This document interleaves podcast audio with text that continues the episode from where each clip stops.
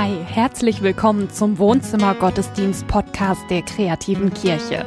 Glauben singen, Glauben leben. Schön, dass du da bist. Herzlich willkommen zum Wohnzimmer Gottesdienst. Schön, dass du wieder mit dabei bist. Kirche macht das Leben reicher. So habe ich das zumindest erlebt. Und manchmal ist Kirche unglaublich schwer. Daniel denkt gleich darüber nach, warum das so ist und er hat sogar ein Gegenmittel gefunden.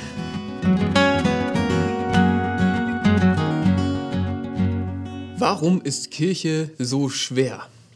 Und was würde der Kirche helfen? Das ist eine der ganz wenigen, wenigen Predigten, wo ich mich eigentlich freuen würde, so an dir vorbeizureden, wenn du denkst, so, gar nicht meine Frage. Ich finde Kirche immer super. Das wäre schön, aber das Traurige ist eigentlich, glaube ich, dass du jetzt gerade zu einer Minderheit gehörst. Ich erlebe sehr viele Menschen, die Kirche gerade schwer finden und die sich fragen, was ihr helfen würde. Und deswegen ähm, haben wir darüber nachgedacht im Team. Und ich, ich glaube, ich möchte einen ganz, ganz grundsätzlichen Punkt machen heute. Ich glaube, Kirche ist schwer aktuell, weil wir eine geistliche Unklarheit haben. Eine geistliche Unklarheit darüber, wem, wem Kirche eigentlich gehört und was dieser jemand von der Kirche will. Das ist das eine. Und das kombiniert sich mit, einer, mit einem systemischen Problem, das wir alle gemeinsam machen und das auch sich schwer abwenden lässt gerade.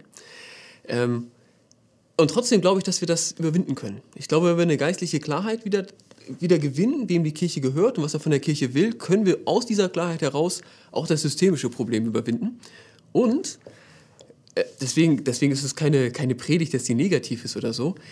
Ähm, ich bin davon überzeugt, dass die Kirche in zehn Jahren stärker sein könnte als heute.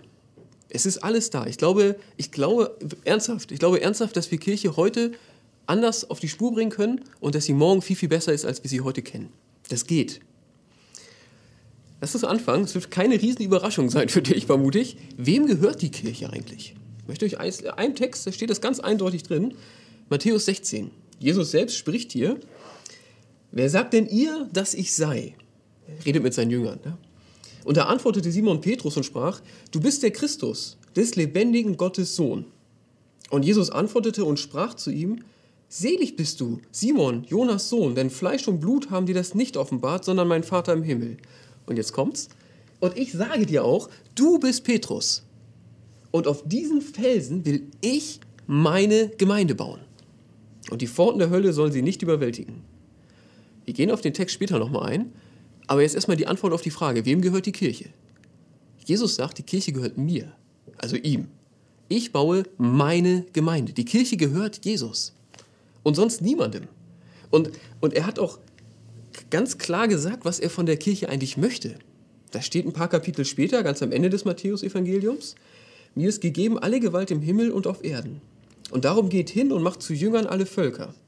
Taufet sie auf den Namen des Vaters und des Sohnes und des Heiligen Geistes und lehret sie halten alles, was ich euch befohlen habe. Und siehe, ich bin bei euch alle Tage bis an der Weltende. Also, die Kirche gehört Jesus und Jesus möchte von seiner Kirche, dass sie Menschen dabei hilft, ihn kennenzulernen. Ja? Sinn von Kirche ist, dass Menschen Christen werden und Christen bleiben.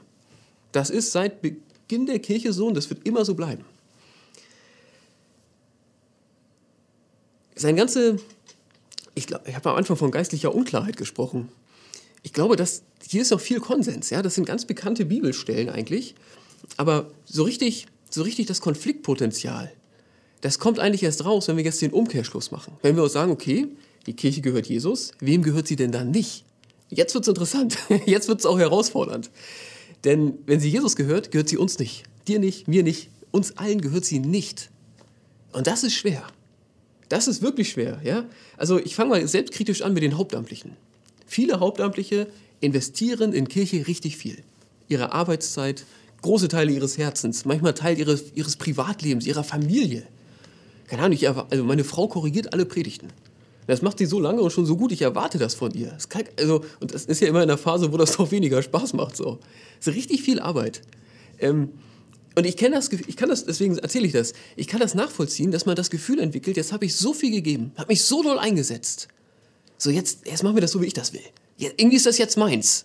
Das ist meine Gemeinde. Das ist Quatsch. Die Kirche gehört nicht den Hauptamtlichen. Sie gehört Christus.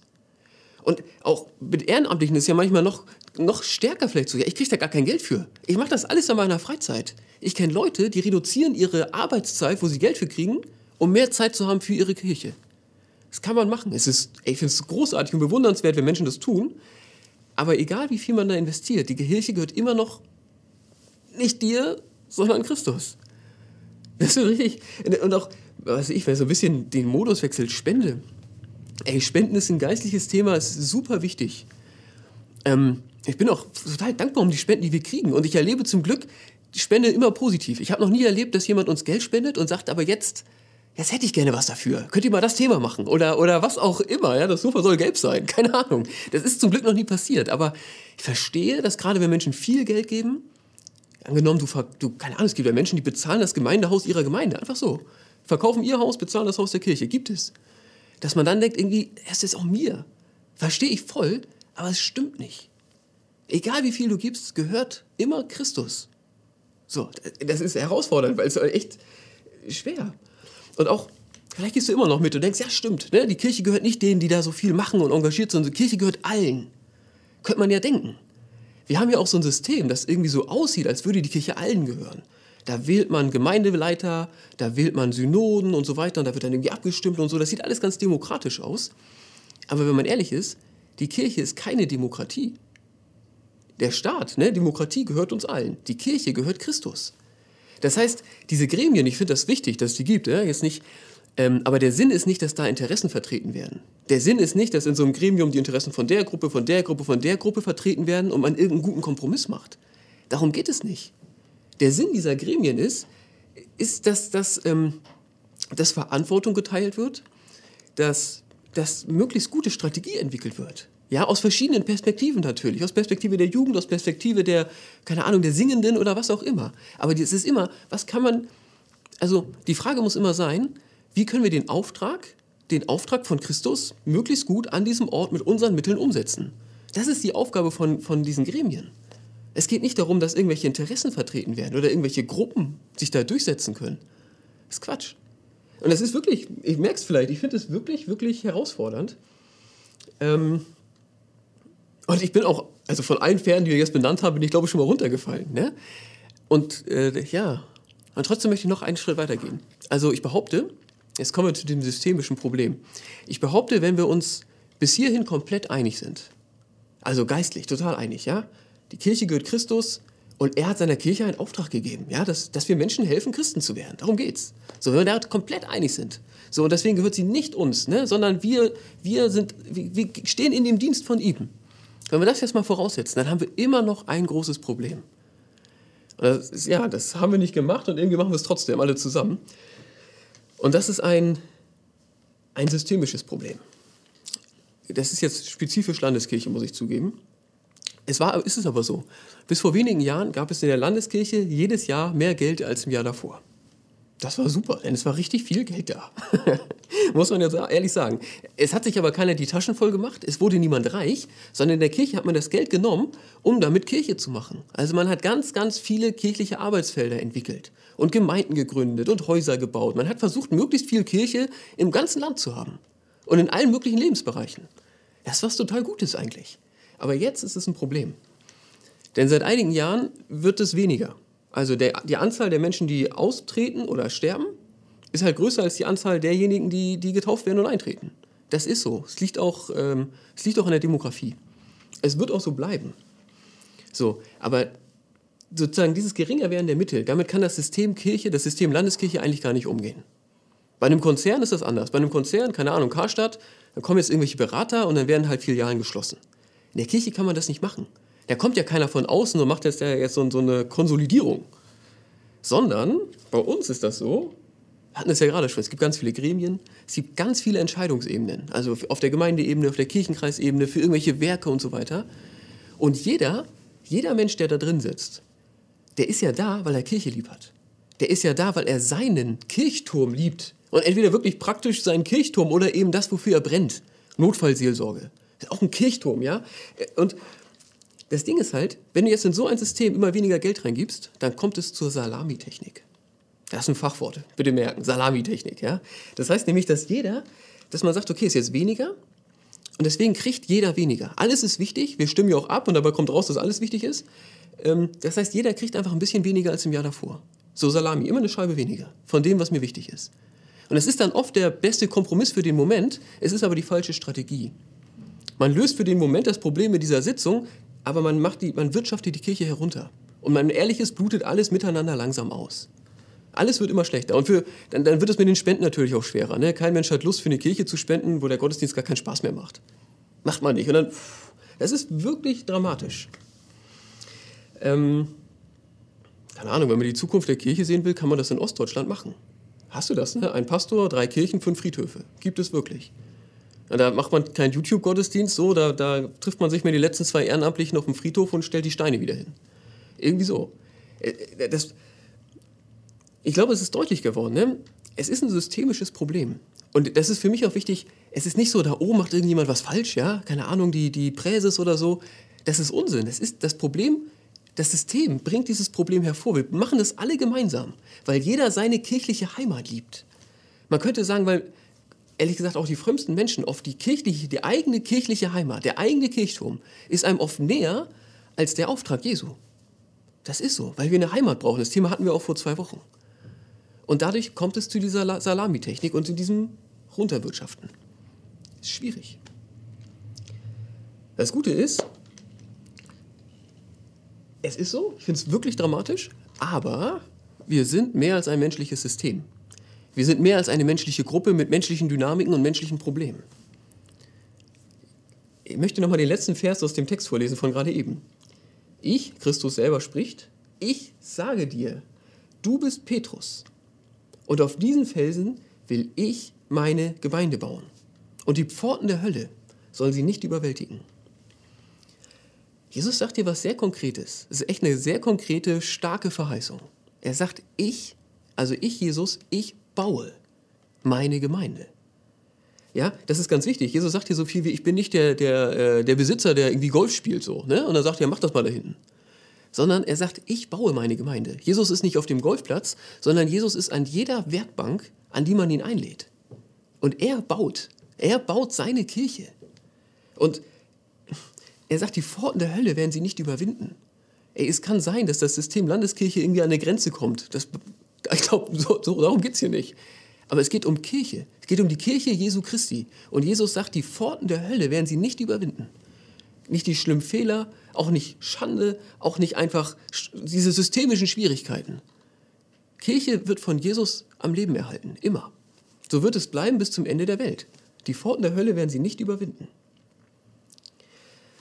Und ich glaube, es ist ganz wichtig, dass wir uns das geben. So. Einmal klar machen, okay, wir haben ein systemisches Problem, die Kirche gehört aber auch nicht uns, sie gehört Christus. So, das ist diese Klarwerdung. Und dann aber auch Vertrauen auf ihn. Er sagt, dass er baut. Ja, und wenn er das sagt, dann meint er das ernst. Und er sagt, dass er die Kirche behütet. Das beides, ja, Eingeständnis und hier dieses Vertrauen, diese Zusage von ihm. Wir müssen das in unser, ich glaube, wir müssen das in unser Herz lassen. Und ich würde es gerne noch, noch geistlicher sagen. Ich glaube, wir müssen oder wir sollten, wir sollten uns von Jesus das Herz verändern lassen in Bezug auf Kirche. Ich glaube, das ist dran. Ich glaube, es ist dran an, für viele von uns wie so eine Art, es ist wie so eine Art Bekehrung. Bekehrung ist ja, dass ich Gott was sage, was er schon weiß. Ich sage ihm was, nein, anders. Ich sage etwas, das in seinen Willen einstimmt. So, ich füge mich ein in das, was er sagt. Und ich glaube, in Bezug auf Kirche ist das dran. Ich habe das mal formuliert, ja. Für mich ist das gerade ein Gebet, vielleicht kann es das für dich auch werden. Ich lese dir das vor. Jesus, es ist deine Kirche. Deine Kirche, die du baust. Ich will mich einfügen in deinen Auftrag. Zeig mir meinen Platz und was ich konstruktiv beitragen kann. Und schenk mir auch neue Freude und Leichtigkeit, denn es ist ja nicht meine Kirche, die ich retten muss, sondern es ist deine und du wirst sie immer weiter bauen und bewahren. Und ich mache da gern mit. Ich glaube, wenn wir das, ähm, wenn wir diese Haltung, wenn das unsere wird, immer mehr, und es ist ein Weg, ey, für mich ist es auch ein Weg. Ja, es ist nicht so, das macht man einmal so, sondern es ist echt, boah, es ist ein Einüben da rein. Ich glaube, dass wir dann, ich sag mal, die Salamitechnik aufgeben können und dann überwinden wir auch das systemische Problem. Wenn wir aufhören mit diesem Scheibchenweise so, ne? Und immer bester Kompromiss für den Moment. Nee, nee, lass mal nicht bester Kompromiss machen, sondern beste Strategie. Und es ist alles da, alles. wir haben Strukturen, wir haben Geld, wir haben super Standing an vielen Stellen, wir haben so, so, so, so viele Möglichkeiten. Und wir haben auch eine totale Leichtigkeit, ja, weil es Jesu Kirche ist. Und er hat der Kirche einen Auftrag gegeben, wir können einfach auf ihn vertrauen. So, und uns nach diesem Auftrag ausrichten und tun, was wir können. Ich glaube, dass das geht.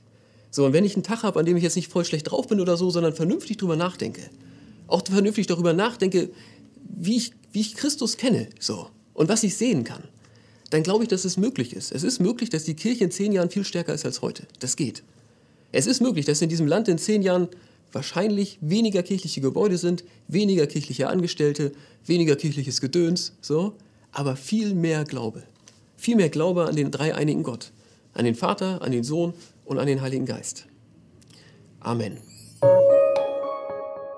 Kirche entsteht da, wo Menschen zusammenkommen und etwas gemeinsam auf die Beine stellen. Wir sind dankbar dafür, dass das auch in der kreativen Kirche passiert. Wir sind dankbar für alle, die zu unseren Veranstaltungen kommen, die uns unterstützen mit Anregungen, auch mit Spenden. Vielen, vielen Dank. Ohne euch geht hier nichts. Matthias und ich, wir unterhalten uns gleich darüber, was unser Traum von Kirche ist. Den Link zu dem Video der neuen Folge auf eine Tasse Kaffee, den findest du unten in der Videobeschreibung oder am Ende dieses Gottesdienstes. Bis dahin kannst du uns mal in die Kommentare schreiben, was dein Traum von Kirche ist. Oder du tust das über unsere Kanäle auf Instagram oder Facebook. Wenn du dann da schon mal bist, dann abonnierst du uns am besten gleich auch mal, dann bleibst du immer auf dem neuesten Stand. Wir sind nächste Woche wieder am Start, immer um 11 oder zu der Zeit, zu der es dir passt. Wir sehen uns beim Wohnzimmergottesdienst. Tschüss. Bis dahin, ciao.